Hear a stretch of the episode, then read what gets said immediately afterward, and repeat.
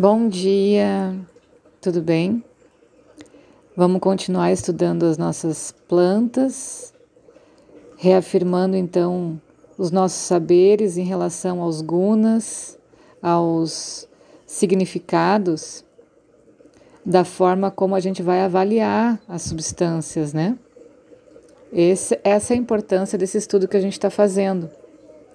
Entender o que é uma substância quente, fria, leve, pesada e o que, que ela pode causar no nosso corpo. Então hoje a gente começa com a, uma planta muito conhecida na família do Ayurveda, que é o gulu gulu. É uma planta típica da Índia. Eles usam o extrato da resina dessa árvore para fazer medicamentos no Ayurveda há mais de dois mil anos usam para tratamento de obesidade, diabetes, aterosclerose e osteoartrite. O rasa dessa planta, o sabor, é ticta, catu, madura e cachaia. Então, ele, em ordem dos sabores que aparecem, ele é amargo, picante, doce e adstringente. E os gunas dessa planta, Lagu, Chikshna, Snigda, Pitila, Shukshma e Sara. O que, que significa? Lagu, leve, Chikshna, penetrante, Snigda, untuoso, Pitila, que tem um toque viscoso, pegajoso Sukshma, ele significa penetrante e sutil. Ele age muito no média, na mente, né? Uh, em sânscrito, ele significa o minuto que decide. E Sara, que é instabilidade, mobilidade. Por essas características, a gente já vê a importância que ele tem na mente, no plano sutil. Então, a goma de gulo-gulo é purificada e seca e é utilizada para fins medicinais, para uma ampla gama de doenças, por suas múltiplas ações.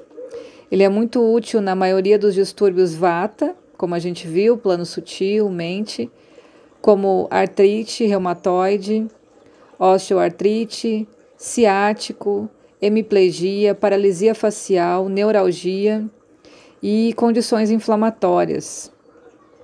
Sugere-se através de pesquisas que ele atue através da tireoide, aumentando essa atividade.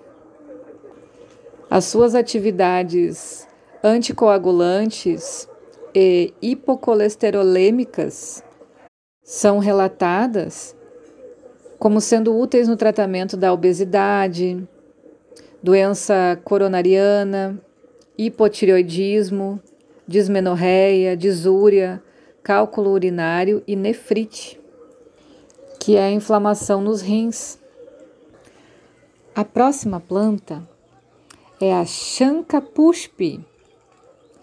O nome popular dela é Glória da Manhã Anã. Ela é típica da Índia e da Birmânia. A Glória da Manhã é uma trepadeira muito conhecida aqui no Brasil. Ela é um mato. Ela fica pelas cercas, quando a gente vê alguns terrenos baldios assim, e ela dá uma florzinha roxa, que floresce normalmente no horário da manhã. Mas essa é uma eh, é uma da família da Glória da Manhã, né? É uma plantinha um pouco diferente. Então, ela tem sido usada tradicionalmente como um tônico cerebral e acredita-se que ajude em uma ampla gama de questões como efeitos ansiolíticos, relaxantes, retenção da memória, redução da, do colesterol, enfim. Então, tendo como referência a Glória da Manhã, que ela é bem parecida, ela é uma plantinha leve, sutil, né? uma trepadeira bem uh, sensível.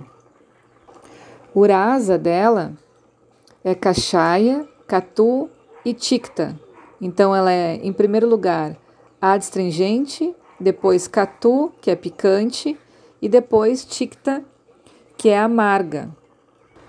Os gunas dela, snigda, pitila, guru e sara, ou seja, untuosa, pegajosa, pesada e sara, que é móvel, tem mobilidade. O víria dela, ou seja, a potência, é chita, que é frio. E o vipaka, ou seja, o efeito pós-digestivo, é bem diferente do sabor inicial. O pós-digestivo é madura, que é doce. Olha que planta que se transforma, né, tanto na sua aparência quanto nos seus sabores. E o charaka considera a melhor planta para mídia rassayana, ou seja, rejuvenescimento da mente. Partiu todo mundo atrás dessa plantinha amanhã, né?